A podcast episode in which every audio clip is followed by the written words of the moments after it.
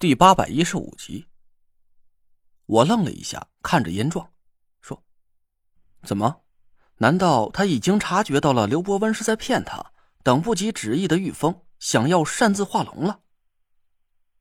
正是如此，陈师兄，请看此处。近十年来，此处已经发生了大小数十次的地震，就是为了……严壮一边说着，手指一边定在了一个位置。重重的点了几下，我几乎是一瞬间就明白了燕壮所要表达的意思，情不自禁的倒吸了一口冷气，狠狠的打了个哆嗦。那是距离焦头山大概四十公里左右的一条裂谷，我迅速脑补了一下，那应该是连接地下沼泽和地下冰川之间的一条通道。只是老 A 用空间之术抹掉了这一段路程。我们没有真正走过这一段裂谷罢了。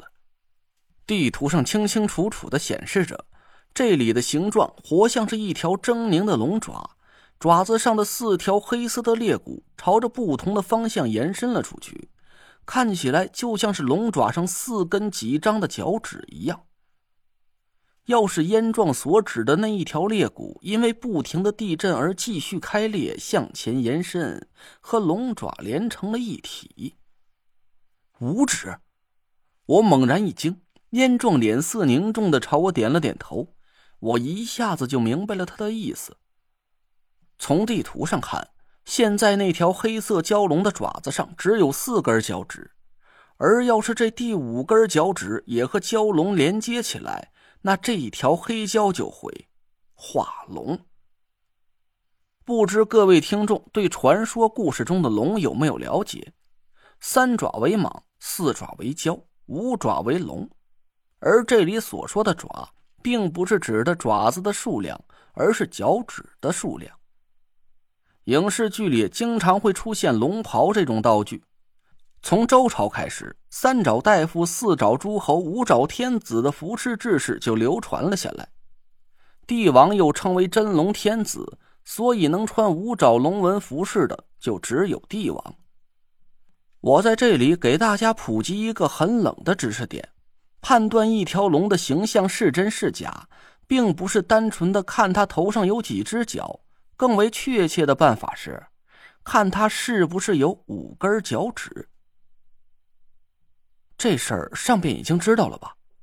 我问燕壮，他脸色凝重的点了点头，早就知道了。但是数十位顶尖风水高手集思广益，耗时余年，依然没能找到阻止黑蛟化龙的办法。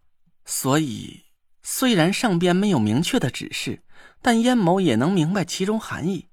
这个重任，就落在陈师兄的身上了。我我我，燕壮理所当然的点了点头。我苦着脸叹了口气：“他妈的！”看来不光是师傅毫无理由的把一些莫名其妙的重担压在我肩上，就连上边也没打算跟我客气。我脑子里迅速转了几下，直觉告诉我，想要阻止这条黑蛟继续化龙，唯一的办法就是解开那若兰的天邪命格，让他的黑蛟本命赶紧归位。按照现在这个进程。这条黑蛟很有可能会在纳若兰四十八岁生日的那天，完完整整的长出第五根脚趾，彻底完成化龙的质变。我心里暗暗发毛，冷汗一个劲儿的顺着脊梁淌了下来。我本以为天邪命格就是克死几个人这么简单，但现在看来，我的想法实在是太天真了。怪不得师傅这几十年来殚精竭虑的想要破解纳若兰的天邪命格，甚至不惜做了一个弥天大局，还把我这个亲生徒弟的命都给豁出去了。原来纳若兰的身上还有这么牛逼的隐藏属性，这要是一旦触发，结果肯定不是我们想象的那么简单。纳若兰肯定不会因为天邪命格发作而把自己给克死。唯一的可能，我打了个寒战，不敢再想下去了。这事儿绝不是闹着玩的。行，看来我不答应的不行了。既然王才让我们今晚就走，那就听他的呗。我倒想看看他半路给我准备了什么惊喜大礼包。哦，对了，刚才陈师兄想要吩咐燕某的第二件事是……我笑了笑说：“吃喝大事儿，我想麻烦燕兄给我们准备点嚼果。我可不想饿着肚子去和姚晨阳打架。不过我可没带钱出门啊，这账就只能先赊着了。”燕壮哈哈大笑了起来：“ 哈哈哈呀，这个简单。